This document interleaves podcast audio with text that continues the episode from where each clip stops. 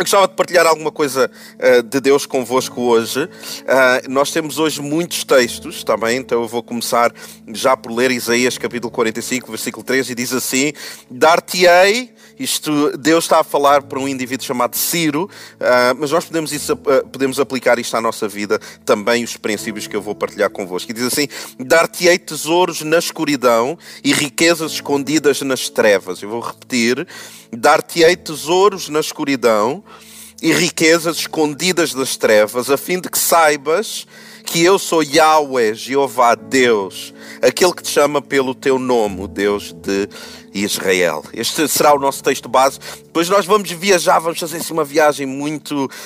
Há alguns textos, dois personagens em particular e discípulos, os discípulos também. Mas, então, se há tesouros que Deus tem para nós e Ele diz que esses tesouros Ele nos vai dar e são tesouros que estão na escuridão e riquezas que estão escondidas nas trevas, eh, então nós devemos entender que há alguma coisa que Deus quer partilhar connosco que está meio meio oculto ou que está não no lugar mais previsível na luz, não dá para perceber na luz, mas está em oculto, está em trevas, vamos dizer assim, na escuridão. E deixa-me já esclarecer isto, que a escuridão não existe em termos práticos. Vocês percebem isso? A escuridão não é uma coisa, nós não podemos apalpar, nós não sentimos se está uh, uh, escuro demais. Nós podemos usar essas expressões, mas na verdade, escuro é escuro, ok? A escuridão é escuridão. Então a escuridão não é uma coisa. A escuridão só existe na ausência de alguma coisa. Então a escuridão só existe na ausência, na falta, na carência de uma outra coisa que por acaso é a luz. A luz, sim, a luz tem velocidade, por exemplo. Nós podemos perceber a velocidade da luz, por isso é que nós dizemos aquele objeto moveu-se à velocidade da luz.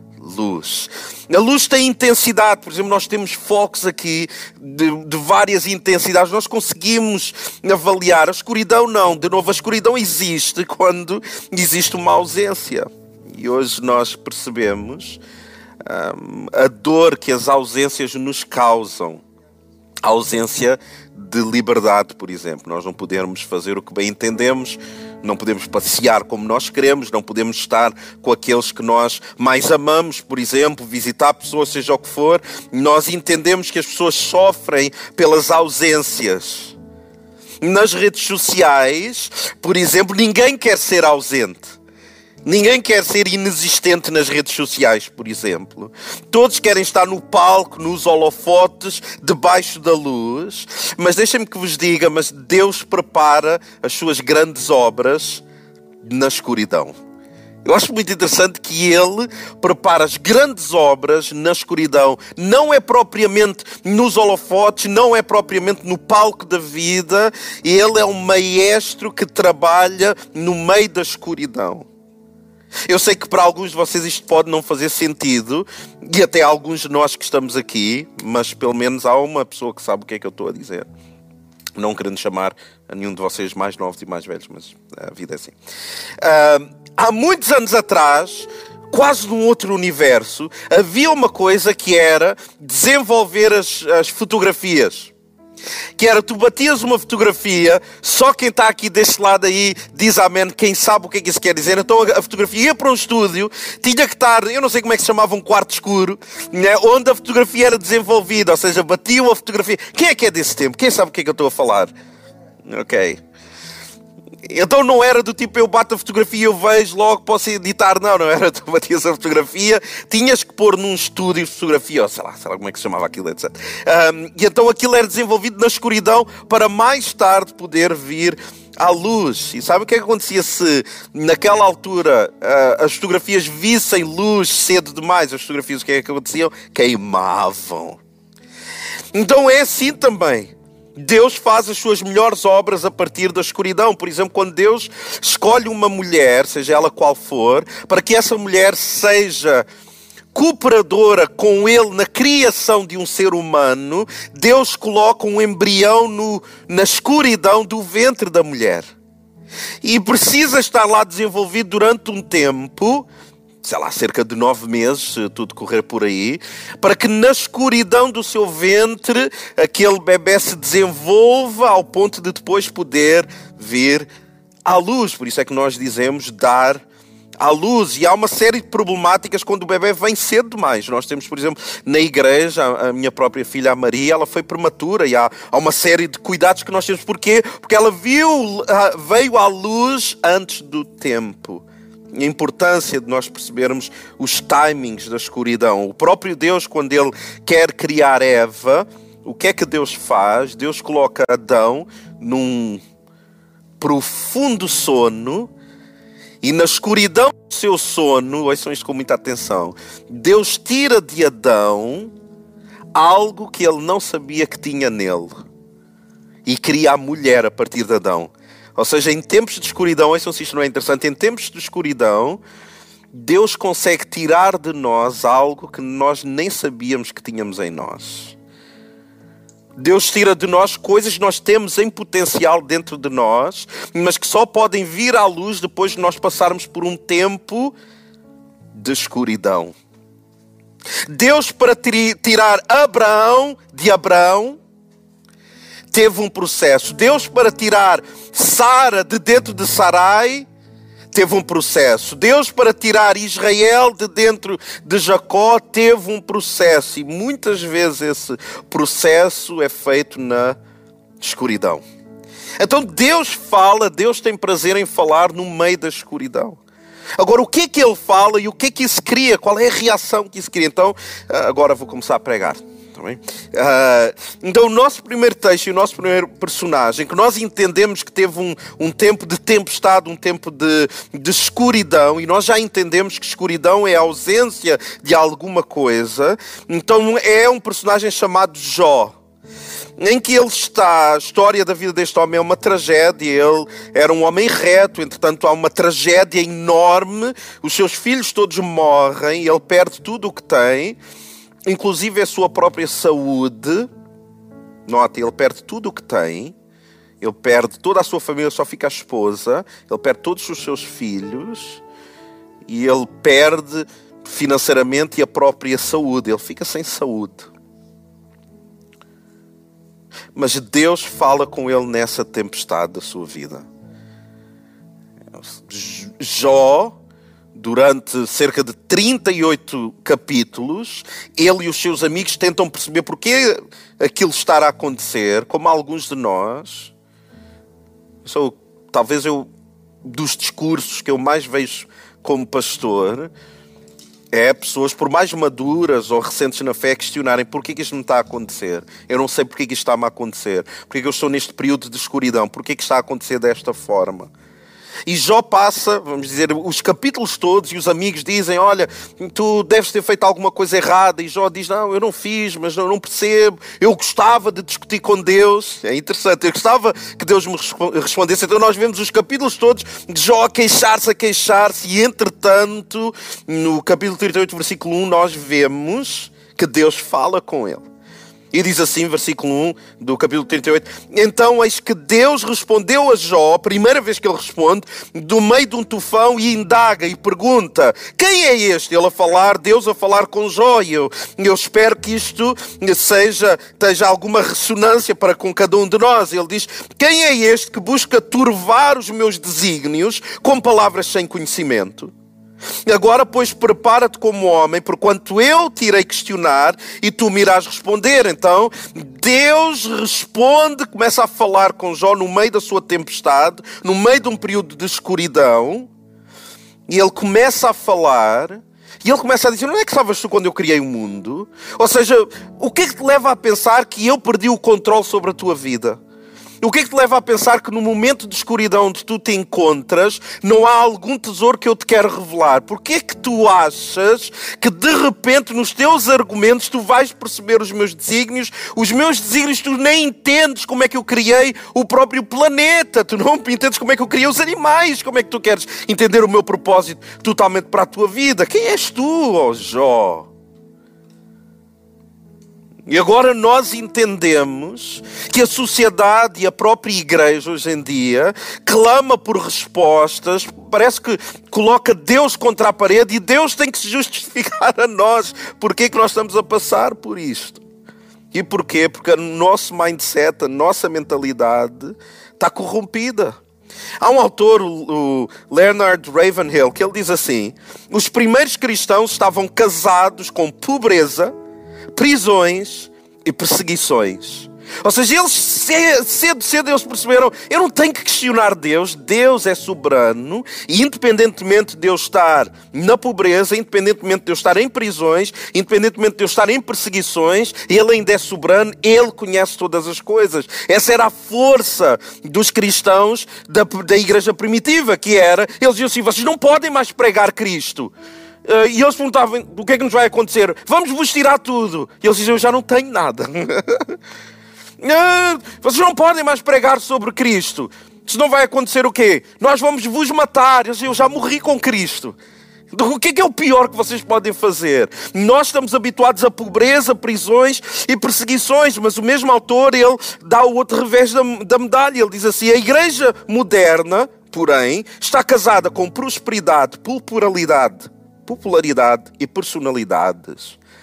Ou seja, a igreja não percebe quando acontece perseguições, quando existe uma hecatombe, quando há uma tragédia. Nós não percebemos, ficamos logo. Porquê? Porque nós cada vez mais queremos o imediato. Queremos que Deus nos livre no imediato. Ouçam, Deus falou com Jó e Deus não livrou Jó no imediato.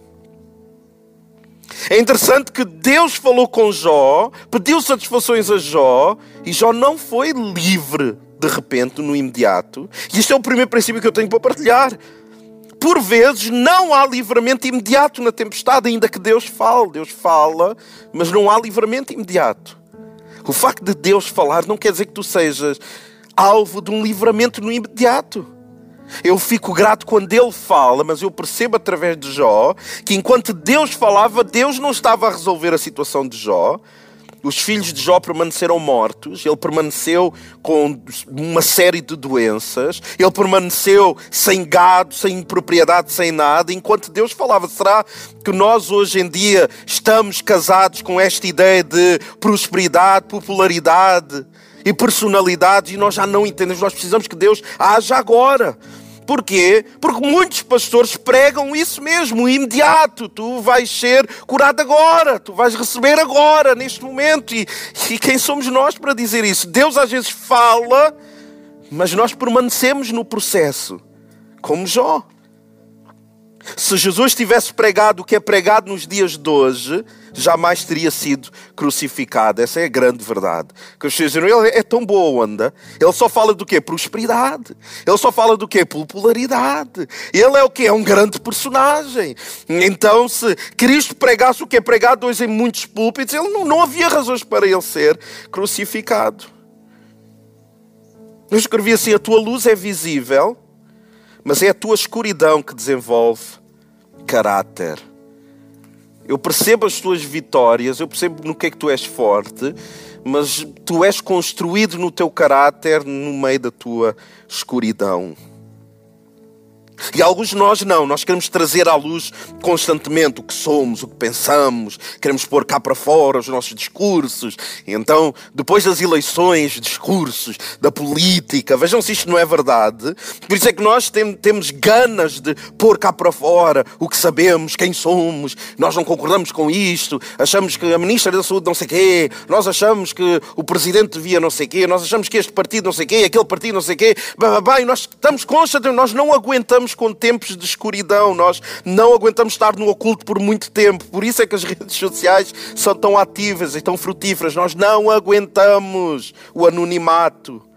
Eu escrevi assim: os cristãos tornaram-se, ouçam, os cristãos tornaram-se mais evangelísticos com as suas ideologias políticas do que com as suas teologias bíblicas. Nós hoje, nas redes sociais, nós vemos mais cristãos a fazer evangelismo das suas ideologias políticas do que com a sua teologia bíblica. Isso é ridículo. Porquê? Porque nós queremos, nós não queremos estar no oculto. Nós queremos que a nossa luz seja visível. Mas não é isso que forma caráter. É sim no meio da escuridão. Então, passado um tempo, de Jó leva com, com todos, toda a argumentação de Deus e depois Jó diz assim, capítulo 42, versículo 1. Então Jó, e eu acho que isto devia ser o comportamento de alguns de nós, quando Deus não nos livra no imediato e nós paramos de fazer perguntas e aceitamos, ok, o facto de Ele estar a falar comigo já é bom o suficiente, eu vou-me agarrar a isso. Eu sei que Ele está a cuidar de mim. Então ele diz assim: então Jó abre o seu coração diante de Deus e declara, versículo 2: Eu sei que podes realizar tudo quanto desejares, absolutamente nenhuma das suas ideias e vontades serão frustradas. Aleluia. Versículo 3 ele diz: De fato, falei do que não entendia, abordei assuntos de sobremodo complexos sem a devida sabedoria. De fato, versículo 5: Os meus ouvidos tinham ouvido a teu respeito, contudo, agora os meus olhos te contemplam. E por essa razão, ao contemplar Deus, eu menosprezo a mim mesmo e me arrependo sinceramente no pó e na cinza. Ou seja, quando Deus fala no meio da escuridão, no meio de uma qualquer tempestade, não quer dizer que haja um livramento imediato.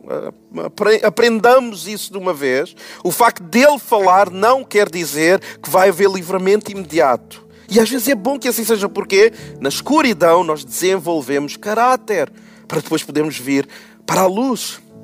Número dois, é uma situação onde Deus fala na tempestade e há um livramento na normalidade da tempestade. O que é que isso quer dizer?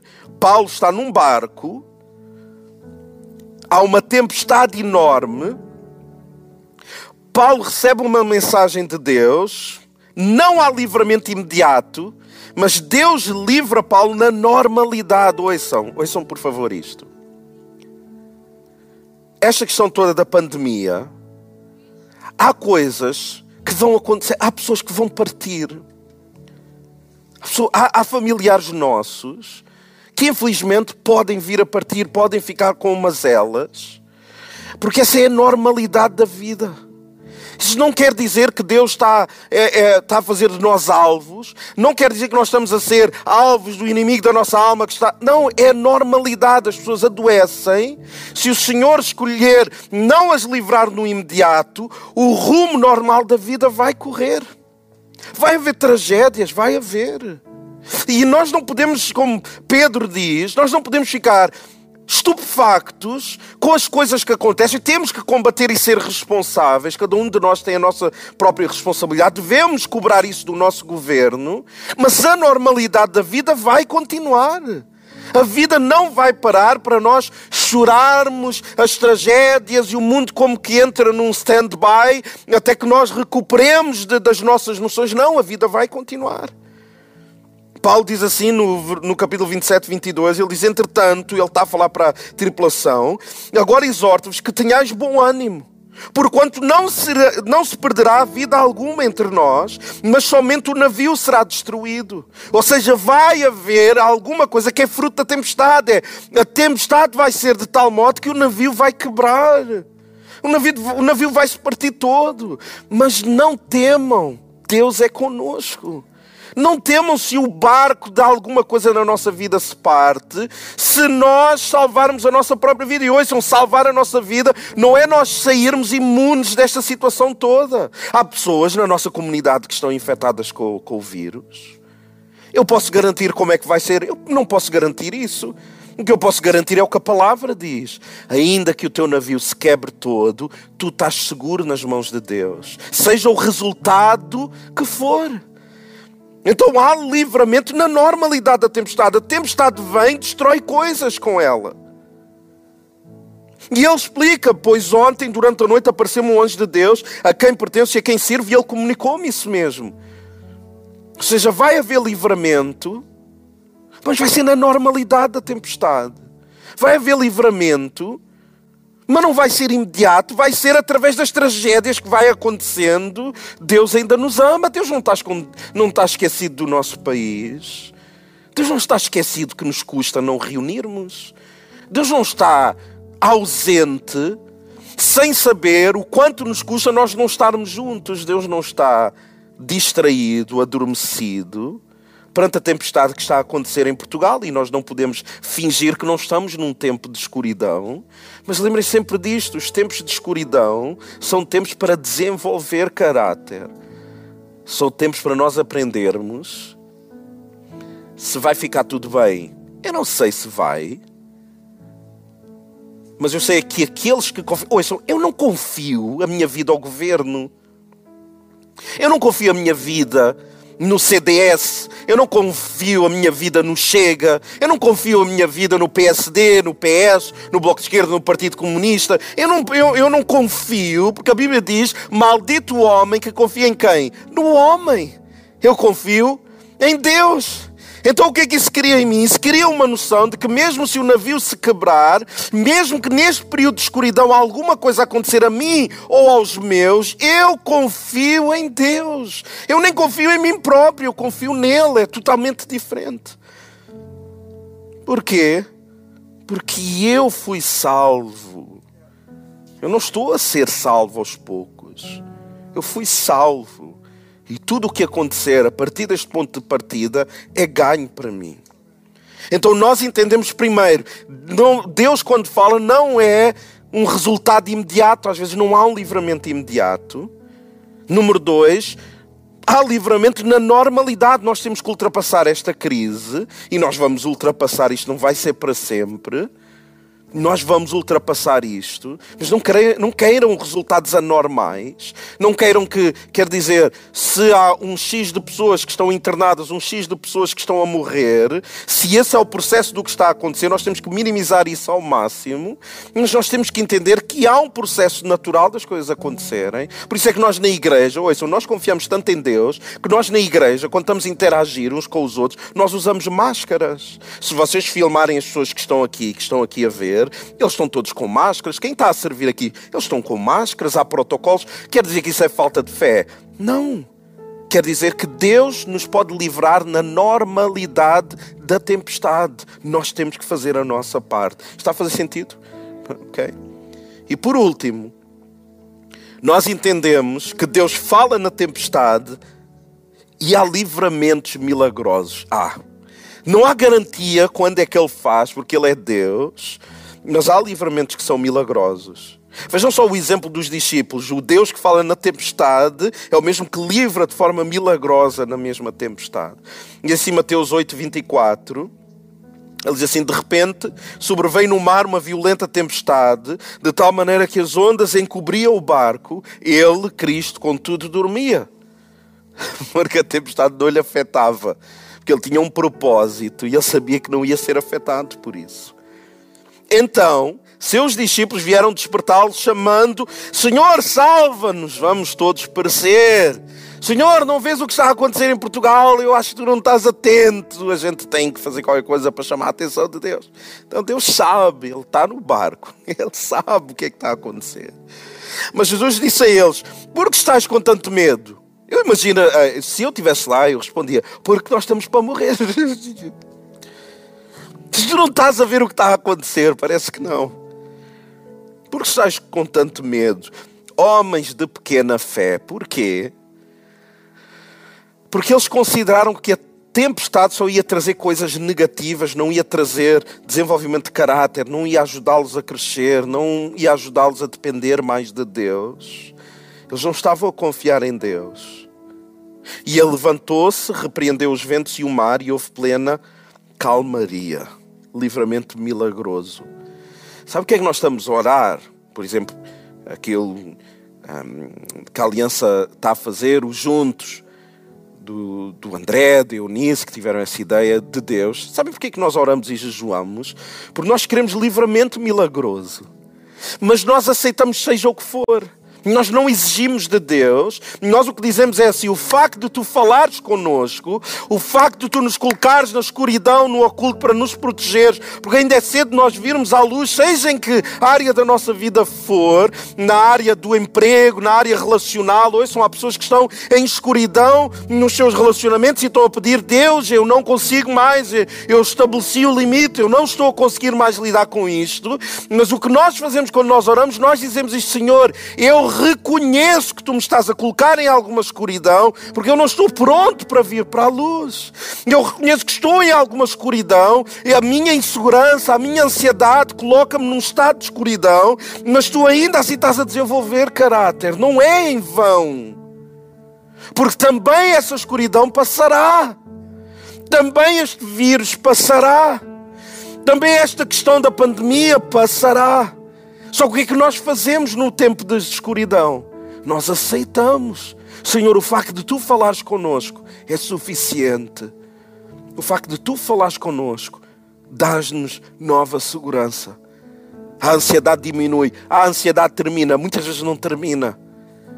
Isto é só para as pessoas mesmo de verdade que estão a ouvir isto, não é a malta de igreja meio louca, meio religiosa. Que tem, tem sempre uma, uma frase, uma, um clichê para dizer: não, não é verdade. Há vezes que Deus fala e a ansiedade permanece, só que nós temos a certeza de que, ainda com ansiedade, temos uma corrida para percorrer. Ainda com ansiedade ou com inseguranças. Ouçam, eu vejo o noticiário e é assustador as coisas que estão a acontecer na nossa nação. É assustador ver, ver um sistema de saúde como o nosso quase a ruir. Ver pessoas fazerem turnos e turnos e estarem a considerar e buscar enfermeiros e médicos de outros países e não sei o quê, e, e, aquelas filas de ambulância. Eu nunca vi isso em Portugal. Eu nunca vi isso na vida. Isso é uma coisa tipo a filme. Tipo a filme apocalíptico. não sei se vocês já. Isso mete medo, a gente pensar. Eu, eu, lembro de alguém que estava a falar e estava a dizer assim: um médico estava assim, vocês não se atrevam a ficarem doentes agora com alguma coisa séria neste período. Vocês não, não se atrevam. Se for preciso, vão para o hospital e a coisa não vai correr bem. Ou seja, há pessoas estão a sofrer em casa para não ir para o hospital com medo. E nós vamos dizer que quando Deus fala connosco, de repente a ansiedade toda passa. De repente o medo de nós ficarmos infectados, a nossa família, os nossos pais mais velhos, que não têm, se calhar, a mesma capacidade de reação. Quem vai dizer que não tem medo? Se isso aconteceu, foi um livramento número 3, livramento milagroso. E graças a Deus, se tu, de repente, tu estás com medo, tu tu vês, cria-te pânico, Deus fala contigo e há um livramento milagroso, graças a Deus. Ouçam, comigo não é assim. Comigo muitas vezes não é assim. Deus fala comigo, mas não há um livramento imediato. Eu permaneço com as mesmas questões, só que eu permaneço com a certeza: Ele está a ver-nos. Nós não estamos esquecidos. A nossa nação não está esquecida. O esforço que nós estamos a fazer para combater toda esta, esta situação não é em vão. E se Deus quiser fazer, pelo motivo que nós estamos a orar e a jejuar, quiser estabelecer um livramento milagroso, que de repente o vírus há um decréscimo, uma coisa enorme, graças a Deus. Mas se não for assim, e para aqueles que me estão a ver em casa, que estão a atravessar, e eu sei de pessoas que estão a atravessar por, por, por esta situação de uma maneira prática, pessoal, onde realmente a sua saúde não está bem, eu gostava que tu pudesses saber que, ainda que não haja um livramento imediato, uma das, destas três coisas vai acontecer. Deus vai sempre falar contigo. E mesmo que não haja um livramento imediato, há um ressignificar na nossa mente, que é, porquê eu estou a questionar Deus, como Jó fez? Deus tem todo o controle. E é assim que Deus vai lidar contigo, número um. Número dois, tu vais atravessar por isto na normalidade do problema de saúde e tu vai, o teu caráter vai sair mais forte. Deus vai falar contigo na normalidade. Vai haver o livramento na normalidade, que é, imagina, eu tive Covid, tive atrapalhado, fui ao hospital, fui tratado, tenho algumas mazelas, Deus livrou-me na normalidade. Deus usou os médicos, os enfermeiros, os hospitais, as pessoas estavam à minha volta, e Deus livrou-me na normalidade da tempestade. Ou então Deus fala conosco e Ele dá-nos um livramento milagroso. porque Deus é um Deus de milagres. Mas eu gostava que nós pudéssemos aprender a reagir a isto. Não entrar num pânico desenfreado, onde apenas o milagre é que serve. Não.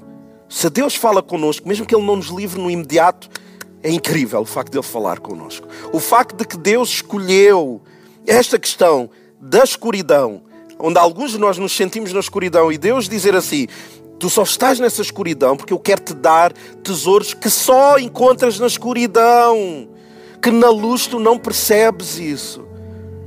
Só o facto de Deus falar connosco é suficiente para nós pensarmos: ok, dá para aguentar mais uma semana, dá para aguentar mais uns dias e o incrível é que chega na segunda-feira, a gente abre a Bíblia e a gente lê e Deus fala connosco de novo. Há livramento imediato, provavelmente pode não haver, mas há um prolongar da confiança nele. Que é se ele falou no domingo, ele vai falar na segunda-feira. E se tu abrires a Bíblia e orares, ele fala contigo. Ele fala contigo na terça-feira também.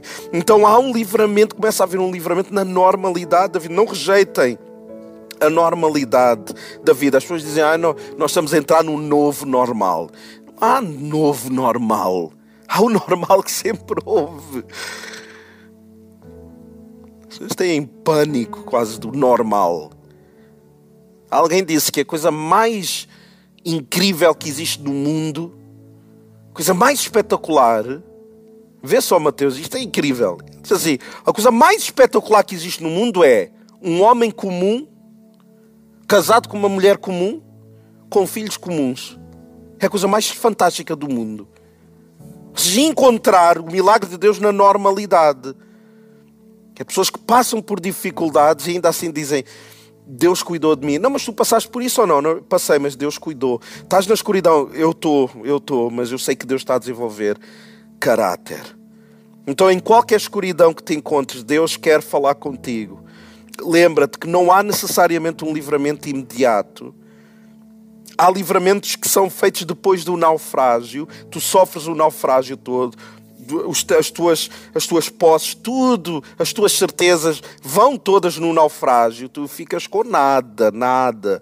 Eu lembro dos meus pais quando viajaram, fizeram uma viagem muito grande, vieram de avião, tudo que era recordações, que tinham fotografias e, e, e os seus bens vieram num barco. Aconteceu um problema qualquer com o barco, tudo o que eles tinham foi à vida Imaginem o que é. Alguns de nós isso vai acontecer. Há muita coisa na nossa vida que vai cair. Não é interessante que quando uma árvore é cortada e ela cai, faz um estrondo enorme. Toda a gente percebe que uma árvore caiu. Mas as sementes crescem em silêncio e na escuridão. Então, uma árvore, em alguma altura, foi uma semente cresceu, uma coisa que cresceu na escuridão. Que não queiramos ser árvores antes dos processos próprios de uma semente, de crescer em silêncio, de crescer com a nossa fé afetada, de crescer com tragédias no nosso coração. Eu sei que alguns que nos estão a ouvir perderam entes queridos. sei pessoas que perderam pais, mães. Esses dias no Facebook vi de alguém que perdeu um filho novo. Há muita coisa que está a acontecer. Há pessoas que têm familiares hospitalizados. Então não, não poderia cair em melhor terra o que eu estou a partilhar. Não há às vezes livramento imediato. Outras vezes vamos passar por tragédias e por naufrágios, mas Deus sempre fala. E por último, há livramentos milagrosos. E o nosso clamor mesmo nesta questão dos juntos, é que haja um livramento milagroso. Nós submetemos-nos àquilo que Deus nos der, mas nós, se é para orar, se é para orar, Peterson, é para orar lá para cima. Tudo o que Ele der a gente aceita. Mas se é para fazer, é para fazer a CCLX. se é para orar, é para orar para conquistarmos o mundo. Se é para orar por causa desta pandemia em Portugal, é para que isto pare já amanhã, ver uma notícia qualquer louca. A dizer, não sabemos como, nem porquê, mas segunda-feira pessoal da CCLX, porque os juntos não sei quê, oraram, nem sei porque é que estou a dizer isto é um noticiário e nós somos ímpios, nem somos crentes, mas não sei. Qualquer coisa esquisita. Mas nós oramos, mas nós aceitamos tudo o que Deus nos dá, porque tudo o que Ele nos dá é bom para nós. Ok? Só que nós pudéssemos uh, fechar os nossos olhos e orarmos juntos também. Oh Deus, obrigado, Senhor, pela tua vontade em nós. Obrigado porque nada disto te apanhou desprevenido. Para ti não há primeira vaga, segunda vaga, terceira vaga. Para ti não há surpresas nenhumas. Tu és o Senhor que tens o mundo na palma da tua mão. Então nós oramos, Senhor, que tu continues a falar conosco no meio de toda esta situação tão difícil que nós estamos a passar. Lembra cada um de nós, Senhor, que na escuridão tu estás a moldar o nosso caráter. Que há coisas que se viessem à luz agora e iriam nos destruir. Senhor, obrigado porque tu moldaste o caráter de tantos de nós na escuridão. E tu não trataste o nosso caráter na luz. Obrigado, Senhor, porque tu não trouxeste os nossos pecados as nossas limitações, os nossos déficits, tu não os trouxeste para a luz, para expor isso perante os outros, mas tu tens tratado conosco na escuridão. Que os maridos se sintam tratados na sua própria escuridão. Que as esposas entendam que às vezes a não valorização a não empatia que existe com o marido, com os filhos, seja quem for, és tu a tratar na escuridão. Ajuda-nos como igreja a entender que neste período onde nós não podemos estar juntos, neste período de escuridão, tu queres revelar a cada um de nós tesouros nessa escuridão. Aqueles que nós estamos a passar por problemas de saúde graves, aqueles que fomos infectados por este vírus e estamos com alguma dificuldade, lembra-nos que é nesses processos de escuridão que a nossa fé é testada e o nosso caráter ele é formado também. E ajuda a nossa nação. Em tempos de escuridão, onde os descrentes, os ímpios, se viram uns contra os outros, quando falam mal do, das nossas autoridades, do governo, uns dos outros, seja o que for, ajuda-nos a sermos diferentes. Ajuda-nos a entender, Senhor, que há um tempo específico para todas as coisas e que nós acreditamos que tu, sendo Senhor de todas as coisas, tu és o Senhor da nossa nação. Então não há nada que esteja passado despercebido, tu não estás distraído. Então ajuda-nos a dependermos de ti e da tua voz mais do que dependemos da tua mão, do teu agir. Que a tua voz seja o grande livramento que nós temos na nossa vida e nesta casa que se chama Comunidade Cristã de Lisboa. No nome de Jesus. Amém. Amém. Deus vos abençoe.